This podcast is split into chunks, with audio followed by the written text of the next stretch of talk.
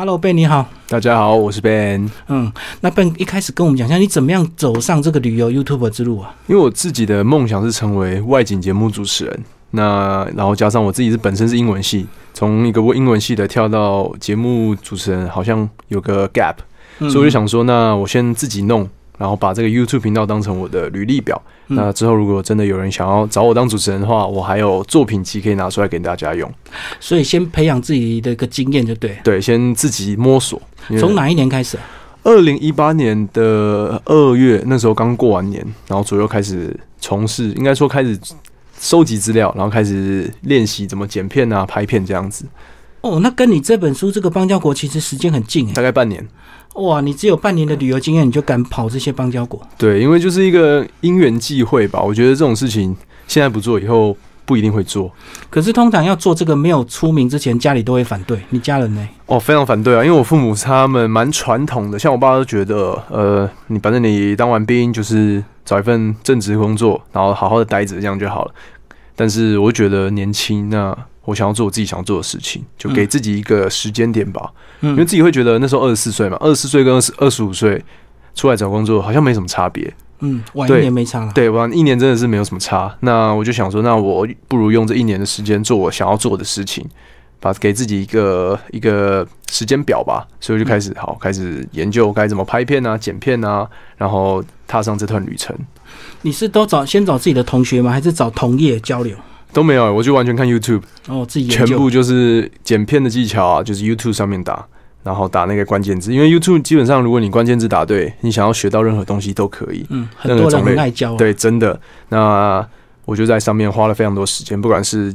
影片的剪辑，或者是动画制作，甚至连他们怎么过音，然后都自己学这样子。嗯，可你的家人应该也会担心你的安全啊，尤其是你是要跑国外，因为你本科是英文嘛，就一定要跑国外啊。所以他们一开始非常担心啊。像我那时候要去那个印尼食人族部落的时候，我是跟我父母说我去那个原住民部落。嗯，对，那我没有讲错啊，那个食人族部落也是原住民部落，但是就是不要让他们担心嘛，就点到为止就对。对，就是一个白色谎言，善意的谎言，谎言。等出来以后还说，哎爸，我刚从那个食人族部落回来，这样子。那你什么时候开始感觉到你爸妈也会偷看你的 YouTube？应该就是这个食人族部落的影片，在那时候是二零一八年四月嘛，四月一号愚人节那天发布的，然后一直到五月中开始突然爆红。嗯，那我爸就说，哎，那个你的影片怎么突然那么多人看？大概三四十万。然后说，哎，我也不知道啊，因为当时还以为是什么手机坏掉，有没有？因为那个数字真的是从一千多、五千多，然后直接跳到三十几万。可是会有这样，一般都是很多新闻拿去影片做连接，这样。哦，对，一开始是有那个香港的雅虎把它放在首页上面，然后因为加上我自己还有写那个旅游的部落客、部落格放在那个背包客栈，那刚好也有很多人那个阅览，所以我想说，哎，就是真的是。我没有想象到这一步来的这么快，就突然爆红那种感觉。嗯嗯，可那时候突然爆红，你会不会觉得有点措手不及？因为有时候这个突然爆红之后，也反而自己就会有一些压力啊。哦，不会，我就是反正，因为我一直以来我的方向就是很明确，就是我要去那些没有人去过的地方。嗯，那这个影片爆红跟我之后的计划，我就觉得哎不相干，因为爆红就爆红，让他自己。呃，让更多人认识我。那我在做其他计划的时候，搞不好也会让更多人看到。嗯，所以基本上你说压力吗？不会，因为那个只是单一现象啦。我应该这样说。所以你还是照着你的自己的这个路线去走就对。对，想去哪里，然后想拍什么，都是自己发想，也不会因为说那个影片很多人看，然后突然说，哎，那我是不是要再再去一些很奇怪的地方？很多人爆红就会跟着很多叶配来，那叶配一来之后，他可能就会迷失他本来的方向。你那时候有？一些业配找上你吗？会啊会啊，会有一些，当然多少会有一些厂商嘛。那因为之前没有遇到这个模式，那厂商一来就哎呦，会有点哦，这是人生第一个业配，然后怎么谈啊？所以在这个的话，还蛮一开始还蛮不不知道该怎么下手。嗯，但是随着。随着姐姐的帮忙，因为姐姐她之前是做广告相关的，所以她就可以帮我去问她朋友那个，对 我就把她当做我的经纪人，所以我在外面跑，因为有些地方没有网络的话，姐姐就会帮我回 email 这样子。那那那个方面的话。就把东西全部交给姐姐来处理，所以你的合作洽询的 mail 一开口就是哎，Ben 的姐姐你好，没有我就还是留我的，可是那些那些话语就是我都是我姐在打的，对，这样就他帮助我蛮多。一开始。你是个很内行的这个公司，他说哎，知道背后谁在操么讲话，那个这么这么干练那种感觉。好，那后来这个半年之后，为什么你会开始想要先从这个台湾邦交国开始？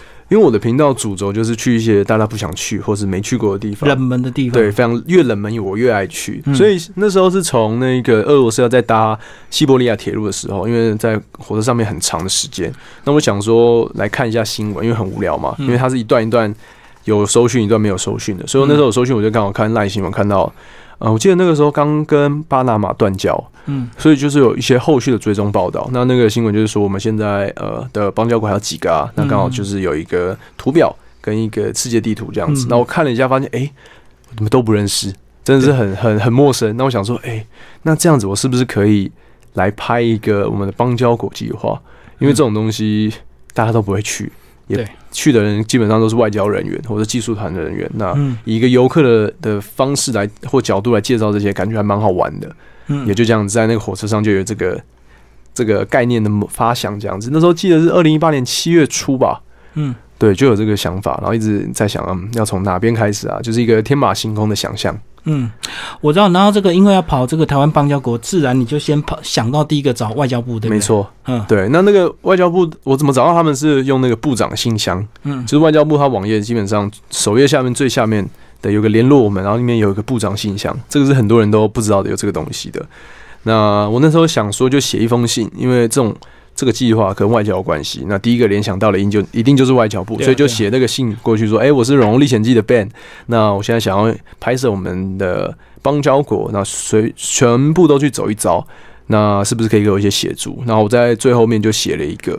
呃，P.S. 如果外交部没有要帮忙的话，我还是会去完成，哈哈哈嗯嗯，对，嗯然后一个表情符号这样子，因为我想说这个东西应该他们不会看到，因为我也不抱任何的希望。嗯所以你并没有很认真的去，对我没有很认真，我就告诉就告诉他们我是谁，然后做什么，我要去干这个事。你不帮忙我自己来，嗯，对，就这样子。嗯殊不知两个礼拜后就接到接到他们的电话嗯嗯回信，然后我就觉得哦，我第一个反应就是很直接，哦，原来你们会看那个信哦。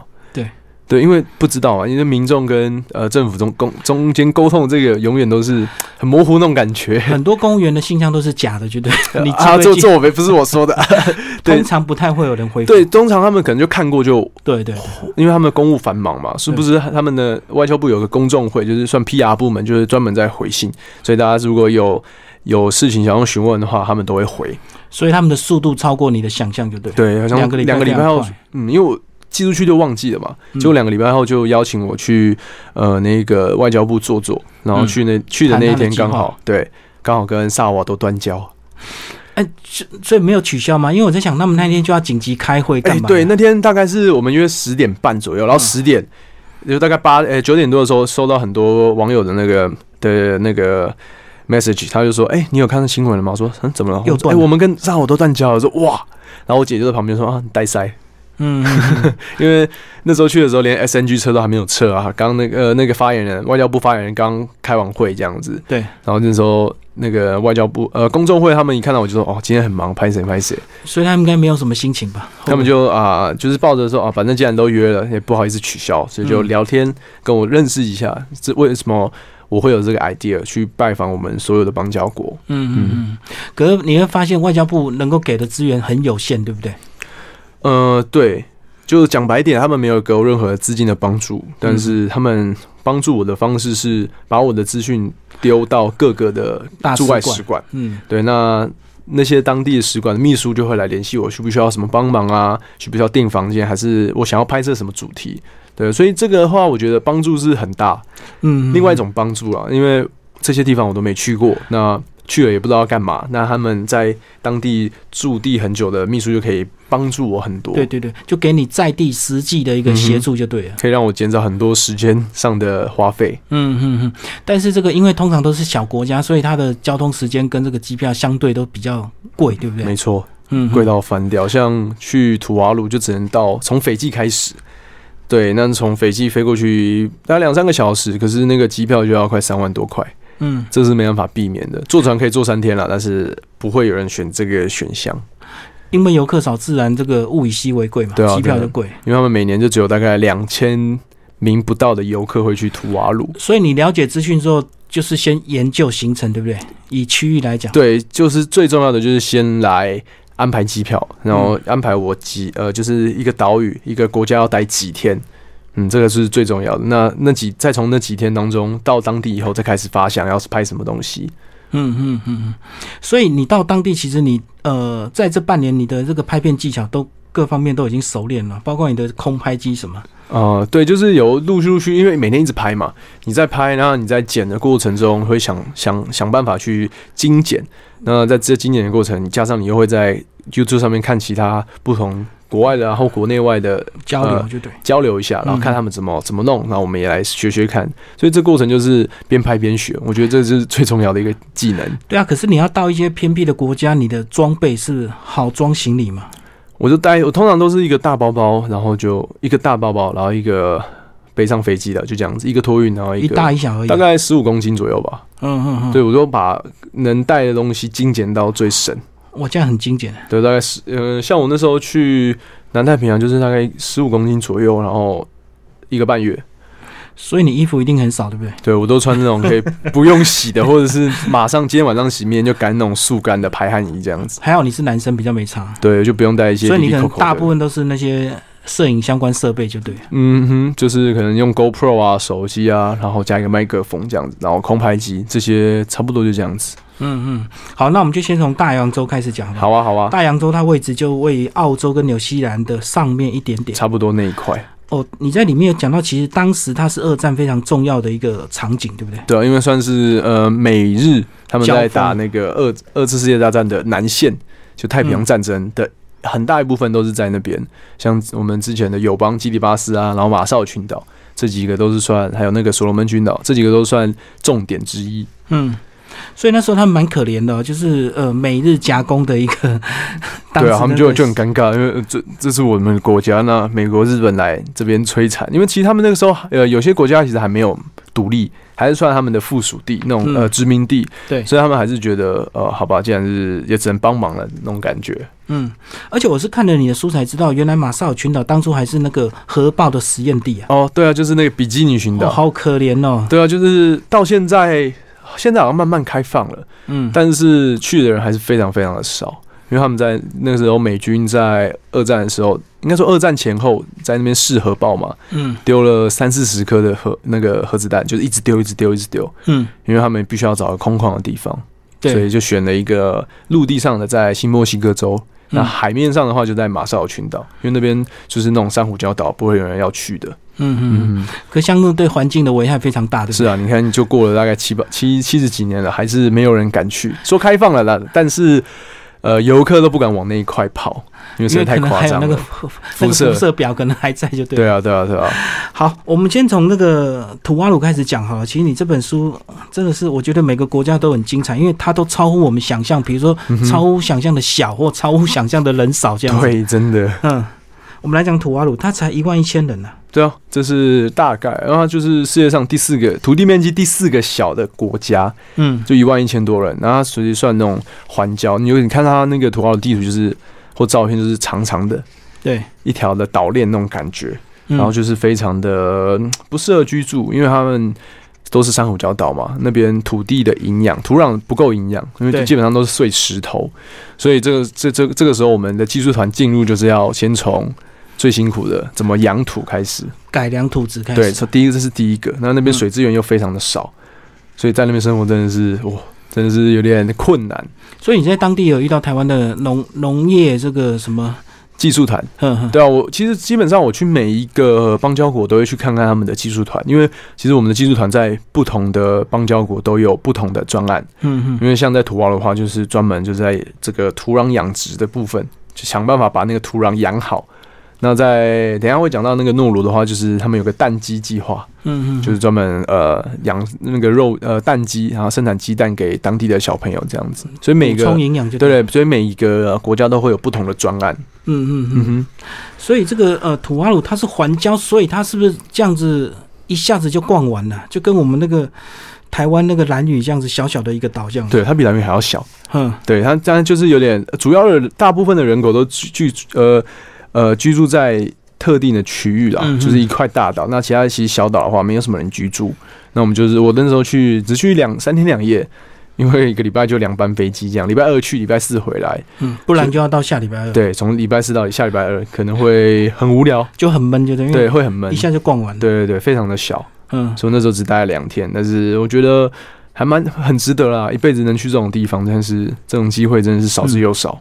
其实你同步还有录影，对不对？包括你的 YouTube 订阅率也非常高，就是呃嗯你在文字记录跟影片记录，当时就有做一个完整的一个想法了嘛。其实我那时候有发想说一定要拍影片是为主嘛，嗯但是在发想这个 idea 的时候，我告诉自己我一定要写本书，嗯因为这种东西是市面上找不到的，可能学术的相关会有，可是那个的话没办法打进大众。的那一个生活圈，因为那个会太写的太艰深了，对，太艰深。那有些 detail 的部分不是我们想要知道的，我们知道的可能会是比较算是生活化的东西。嗯嗯，所以那时候就想说，好，我拍影片之余，我一定要好好的来把这些我的东西全部记录下来，嗯，所以也就会有这本书的诞生。所以你那时候是带笔电随身记录，还是用手机记？没有，我都没有写，我是回来回来才真的三百八十七天结束以后，哦我才开始一一口气的写完。但是我、呃、照片拍很多，有时候把它拍的非常的碎，所以我看照片我就知道哦。几月几号？那个时候我在干嘛？用照片回想就对。对，所以我可以把东西都记得非常的清楚，因为嗯刻骨铭心，真的。嗯我发现 YouTube 大概都是抓十到十一分钟左右，对不对？这样子长但是你应该拍的更长，对不对？对我拍了很很多东西，但是后后来回想起来，我觉得有点可惜，嗯我应该再拍多一点，因为那时候其实算是频道刚开始不到一年的时候来做这东西。如果是现在的模式的话，我可能一个国家会拍至少四五集，更记我详细的记录下来。嗯嗯嗯，我觉得这个才是更更珍贵的因为那些影像真的很珍贵，才不枉你花这么多时间跟机票，就对。真的。嗯，所以你现在回想起来有点后悔，因为像我最近刚呃前阵子刚从土耳其回来，我光土耳其一个国家就拍了二十几部影片。我懂，这个跟这个经验跟技术有关。嗯一开始呃经验没有那么丰富，可能这样拍拍就会觉得够了。对，真的，可是当你技术越成熟，你永远都拍不够。对，真的就觉得很多东西可以说，用影像来说故事，嗯，所以有朝一日再回去拍拍看这样子。不过我相信，你知道这个邦交国这个找到当地的大使跟一些、呃农业技术团那种能够用自己中文跟人家交流那种感觉，应该非常棒啊。我是我是还好，因为我才刚从台湾出发，但是他们很开心。哦，因为他很就不管是对，不管是大使啊，或者秘书，他们都说哦，难得有台湾人来，因为基本上来的话就是洽工，对。你旅游的话，真的不太会有人要跑到这些地方，所以他们那时候看到我就说哦，觉得你很棒，因为你竟然会来这种地方，愿意来这种对，地方。愿，意自己一个人来这种地方拍影片，然后介绍给大家，嗯，嗯，确实啊，呃，一般人。呃，要旅游都是想欧美国家那些先进国家嘛，对啊对啊。没有人会想要去这种小小的邦交国。对啊，对啊，尤其是台湾，就是主要往一有家就往日本、韩国跑，因为近嘛，然后又进步又安全。对，那我们这些像南太平洋的小国的话，资讯是基本上就是零，嗯，对，要不然就是一些过时的资讯这样子。好，我们来下一个国家是诺鲁共和国，里面讲到是全世界最小的国家。第三个小的国家，嗯，然后呢，它是第二前曾经是第二有钱的国家，嗯，因为他们整个岛很小，就是比绿岛还要小，它大概就是二十二平方公里左右。我那时候去七天，因为一个礼拜就一班飞机，哦，所以你一定要隔周。所以我必须要待一整待完一整个礼拜。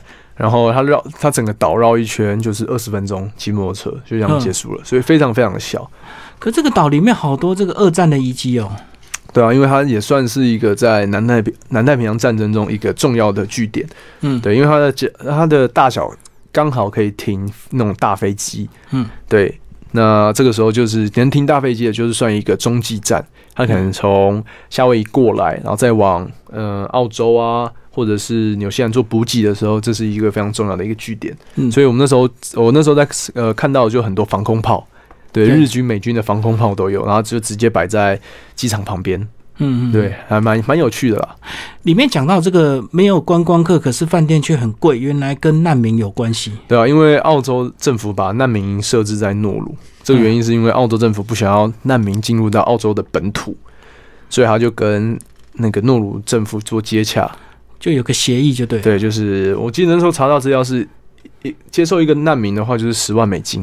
嗯嗯嗯，对，所以我那时候去的话，至少大概大概还有一千名左右的难民居住在诺鲁上面。等于澳洲补贴给诺鲁，对对对，让诺鲁牺牲他的国家国来对牺牲。国土，然后让你让让这些难民进入到你的国家这样子。所以他们就定居在诺鲁吗？还是要经过一些审核？有些人有机会到澳洲。呃，这个也是会有的。可是我那时候去的时候，他们有些的话已经待了蛮久，三四年都有，在诺鲁就待三四年了。那他们也不太能，也不能出国嘛，因为他们身份比较尴尬。对对，所以就是在那边，嗯，那时候我记得是两个礼拜会有他们周薪双周薪啊，就是两个礼拜会有八千块台币左右。嗯嗯嗯，对，给他们的生活。那他们住的话，就是呃，水电费全免那种。了解的，里面你有讲一段你这个呃用餐的经验，你看到那个民宿的老板是不是？对，呃，对，那时候住一个冷冻的鱼退冰退到晚上，对，就从中午退到晚上，然后因为诺鲁跟。呃，应该说南太平洋岛国他们很喜欢吃的人民很喜欢吃生鱼，嗯，所以在诺鲁话这种这个生鱼就是他们一个传统料理叫 coco coconut fish，就是那种用椰子汁啊去浸弄的浸泡啊，然后加点柠檬啊，加点洋葱，然后这样就吃了。嗯，但是那个民宿民宿老板就是呃我的那个主人就是有点非常随意啦，就是可能撒点盐巴，然后退冰退四五个小时就把它上桌了。嗯啊，那那那道菜的话，大家吃的津津有味。所以你一开始不太敢吃，是你怕它已经有点那个？对，因为我那时候去就看到很多苍蝇在那边飞来飞去，所以我就想说，哦，这个虽然我的胃很不错，但是我还是不敢试这个东西。嗯，所以我就拍照，然后就走了，我就没有碰那道菜。但是你有吃这个这个椰餐厅餐厅版的，哎，椰浆泡那个生鱼片，对对？餐厅版的很好吃，很下饭。但是民宿老板吃起来是不是有点甜甜的？有点甜甜的，然后非常清爽。嗯，对，但是它虽然那个它的鱼鲑鱼啊，或者是尾鱼，它切的非常大块，可是咬起来是非常真的是清爽，有清甜味那种感觉。嗯嗯，很下饭，很很爽口。所以你敢吃餐厅版不？对，餐餐厅版的，我那时候看到也是犹豫了一下，可是好了，那既然点了就吃。哎，我把一一大锅的饭直接这样配完。嗯哦，对对对，你在 YouTube 有这段影片。对对对，就是很好吃，然后慢慢自己一个人在旁边吃。好，然后我们下一个国家，我们介绍到这个呃。这个骷髅岛是在哪里啊？我们的之前的友邦所罗门群岛哦，现在已经断交了。它在二零一九年的十月份呢左右断交。所以那时候是呃什么原因让你会想要上这个骷髅岛？因为我想说要拍一些呃比较有趣、比较特别的东西。那刚好这个骷髅岛呢离那个我住的市区不不远，嗯，那搭飞机可能只要一个多小时就到了，所以我那时候买了机票冲过去。那很好玩的是，那个骷髅岛就有点像我们原住民那种早期出草那个概念。哦，有人头，对人头，然后就把它那个祖先的阴灵就把它放在那个岛上面，小小的。那其实上岛它必须要做一个仪式，嗯，就是可能就跟我们原住民进山前要跟祖灵讲一下，跟山灵讲一下，可能带一个宝利达或者是呃香烟酱，对，这种祭拜一下。但是那个船长没有做任何的行为，所以在回程之后就遇到了一场暴风雨。嗯，对，就是那个状况呢。大家如果去看影片，就跟少年拍是一样的概念。嗯，对，就是真的，因为床很小。那要怎么去找到回家的路？就是靠岛与岛之间的距离。那那个那个状况就是伸手不见五指，乌云密布，然后持续了一个多小时，所以很紧急的，对。对，然后我那天还要帮忙舀水，把水从那个船小船往外面舀。所以你会感受船长很紧张吗？还是他已经很习惯？他们呃有紧张，一定是有紧张啊。他们两个就是有两个一一个船员一个船长嘛，他们就讨论到底往哪个方向，因为真的是看不到。是对。那然后其实虽然是九月多十月多很很热，对南太平洋很热，可是那个风一直这样吹来也是蛮冷的，所以很像少年拍的场景。对对，真的就是那个少年拍的场景，差点回不来那种感觉。嗯嗯，好，我们来跳到下一个这个到非洲我们唯一的一个邦交国呗，斯瓦蒂尼王国，他新闻好多哎。对啊，他他是不是很多老婆啊？他老婆就是现在的恩斯瓦蒂三世是国王嘛，他国王就有十六个老婆，对，然后三十二个小孩。所以在那边是可以，本来就可以，男生可以娶很多老婆，没有就只要你有钱，就他而已啊。他们不是有开放吗？他们有开放，可是现在人现代人不会做这种事情，因为养老婆很辛苦，养不起啊。对他们其实呃生活水平没有像台湾这么高，那对，所以他们还是大部分都是一夫一妻。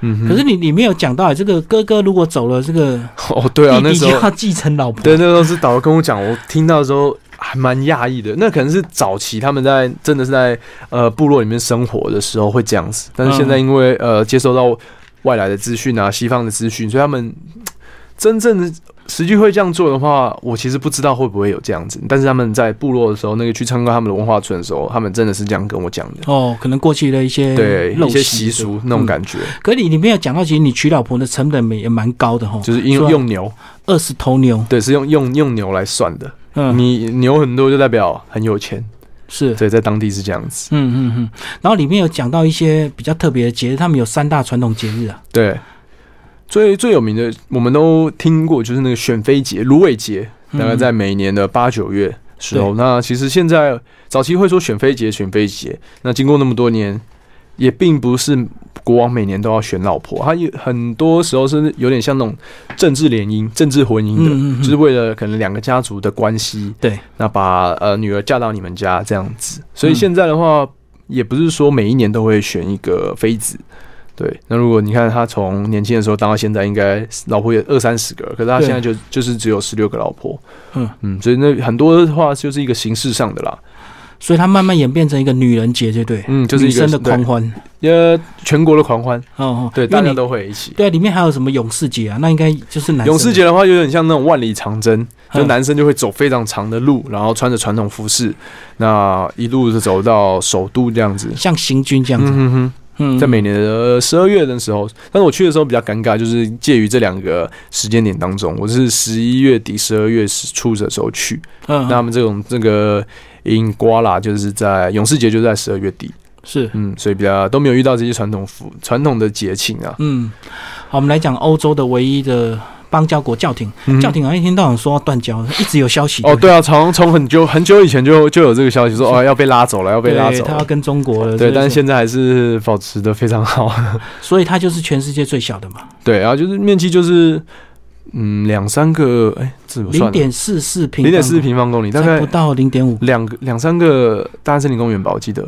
两个大安森林公园对，我我不忘记忘记确切的，就是非常非常的小。嗯嗯。对，不过它有很重要的这个在教宗宗教上有很重要的意义，对不对？嗯，因为就是全世界的天主教教徒的圣地。哎，里面有讲个这个教宗如果死掉了，要选新的教宗，就要大家关起来投票。对，那个在那部电影叫《天使与魔鬼》，嗯嗯，那他进去的那一个就是属于教宗的地方。对嗯。然后就是烧黑烟跟烧白烟的对，用用这个来区别，就是他们每天都每天都会投票嘛。嗯，那如果烧黑烟，烧黑烟其实这个是他们会加他们特制的秘方，对，所以才会让那个烟的颜色是产生是黑色的。嗯然后白烟的话就是都都不一样，他们都会有不一样的一个神秘的配方，嗯来告诉那个教徒们，我们今天到底选不有没有选出那个教教宗了？嗯，要选到选出来为止。对，就是每天投票，每天一直投票。好，我们来跳到这个加勒比海这个海盗的王国。我们这个嗯哎，神鬼传奇是不是大家印象都非常深刻？很像圣文森就是在那边拍的，嗯，呃，就是那个有个场景就是在圣文森拍的。哦，我懂，就是那个船长第一次出现的时啊，候，对，对，就是那边。他入港的时候，对，但是大家都没有印象，因为那个后面太多集了嘛。那对那个太多集，然后那个画面大概只持续了不到一大概一分多钟而已，嗯。一开头。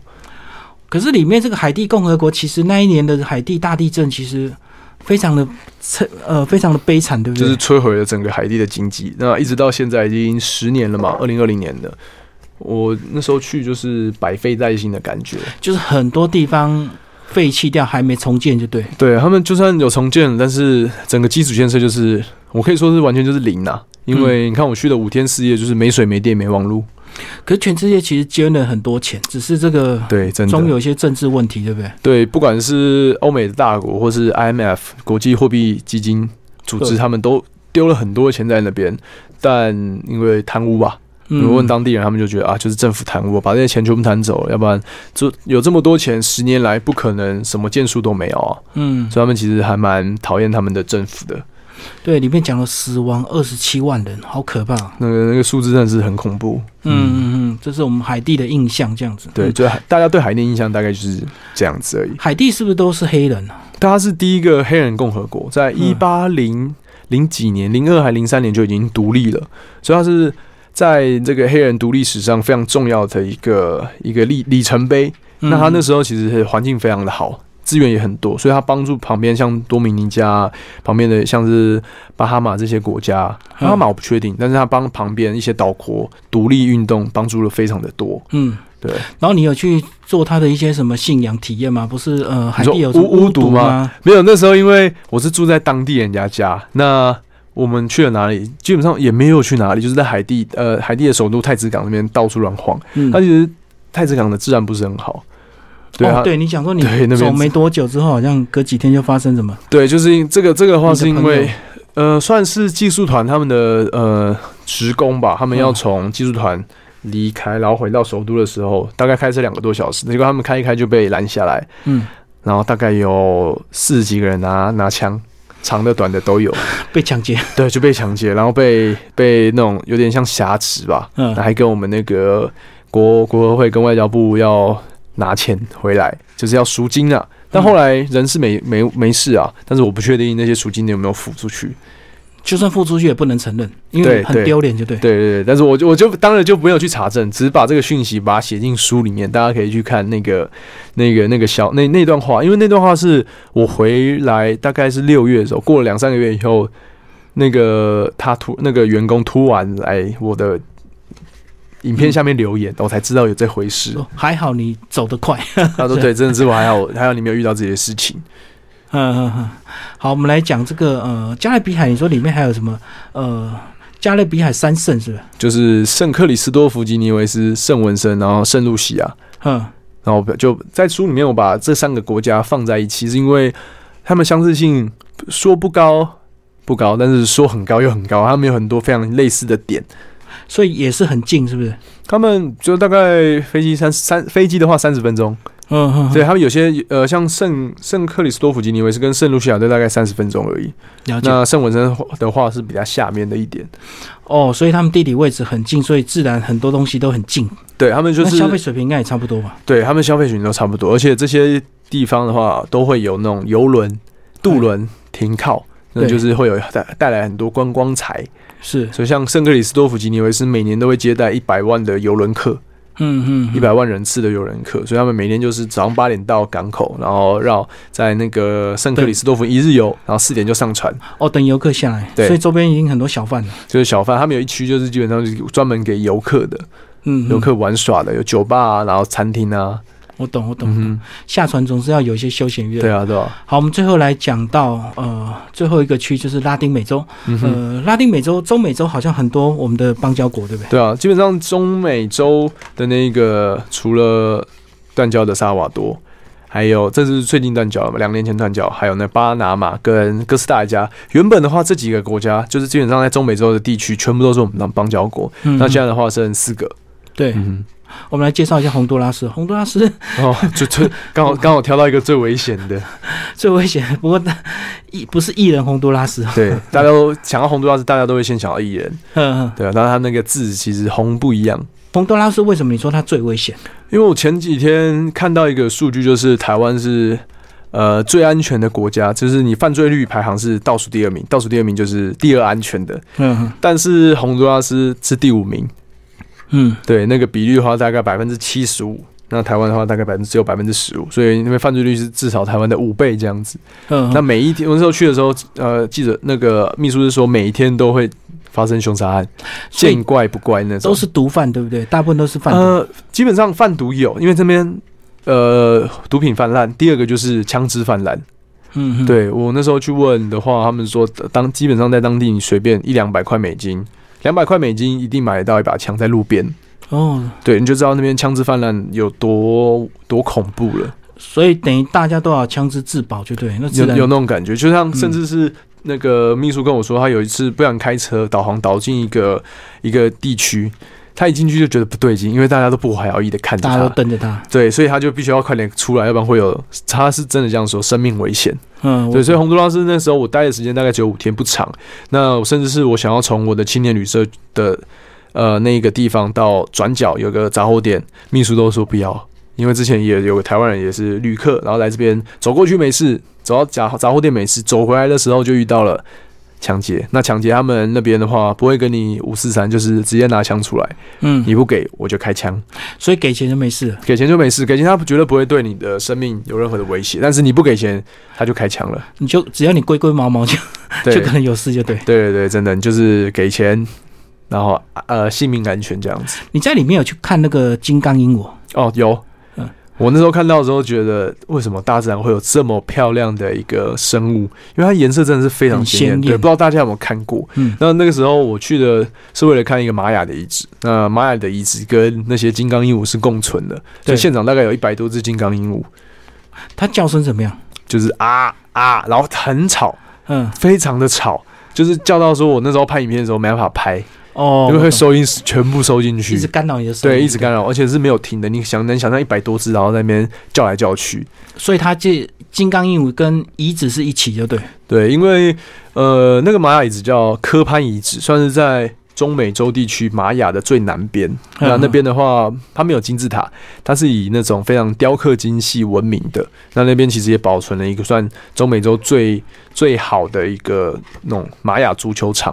嗯那那个为什么会有金刚鹦鹉？是因为其实，在玛雅的文化当中，鹦鹉是被视视为神，对，对神的一环，所以在很多玛雅的图腾上面都可以看到鹦鹉或者是各式各其他的鸟类。那那边的话，刚好就是他们的生生生活的地方，所以当地人也不会特别去干扰这些金刚鹦鹉。对，嗯嗯嗯，好，最后我们来讲到这个尼加拉瓜。嗯尼加拉瓜，你说你在里面有去看火山，然后有这个滑火山呢、哦，对，这个滑火山是在 Leon，就是一个小城市。这个小城市呢，每年造作造呃造就了百万的观光客，是因为这个滑火山。那这个滑火山是曾经被 CNN 评为死死前必做的五十大事情排名第二名的，就是一定要从那个活火山这样爬滑下来。很它是滑火滑那个活火山，就是你摸地板的话，它是烫的。对，然后它就是那种小颗粒、小颗粒，就对，所以它速度应该很快哦。我没有，其实因为我滑自己滑过沙，嗯，滑沙的话，因为它颗粒太小，所以那个速度没有什么摩擦力，会让你非常的快。更快。更快，但是滑火山因为它颗粒是大颗，有点像那种浮石，所以它那个速度没有想象中的快，但是大概就是四五十，嗯从爬了一个多小时滑下来四五十，那那个速度还是有的，嗯，对，所以还是蛮刺激的。然后穿的非常的厚，因为那个石头大块就对。非常大块，然后弹起来会很痛那种。所以它滑下来要滑多久啊？大概十几呃，应该二十二十到三十秒有哦，嗯嗯嗯，对，所以也算你可以好好体验。那怎么刹车？就是用你的脚自己去。对，左转右转就是用吐，就是慢慢的这样去吐这样子，然后戴护目镜。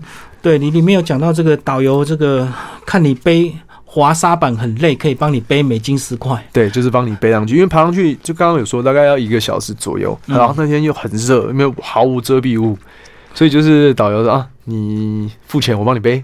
我懂，我懂，所 以他们很会赚观光客对对对，的钱，就是这种地方他们都可以想得到怎么赚，从那个呃游客上面拿一点钱那种感觉，只要你愿意花钱，你这个你就可以当大爷。都，有人帮你服务。对，你就可以当大爷。嗯，最后还有一个博流啊，这个博流我们前阵子、嗯这个博流确诊，这搞得大家人仰马翻对，对对。所以它应该是个很美丽的海岛国家。对，那我把帛琉放在最后面，是因为帛琉大家比较熟悉，是因为从台湾直飞三个半小时就可以就会到了，嗯，所以这个部分的话很难拍。大家都去过，蔡阿嘎去过，那什么爱玩客啊也去过，就是那种外景节目都去过，所以我在拍摄影片的话就蛮困难的。要拍什么特别的就对，特别的话，因为海就是一个海岛国家，那大家去帛琉是玩水，嗯所以我那时候有去玩一个滑水道吧，所以比较算陆陆地上的一个东西。那这个滑水道也是我们台湾出资帮忙盖的，嗯，所以这算一个这两年才有的一个东西，还蛮刺激的啦。是对，嗯所以就把这个帛琉当成是我邦交国际化的最终站。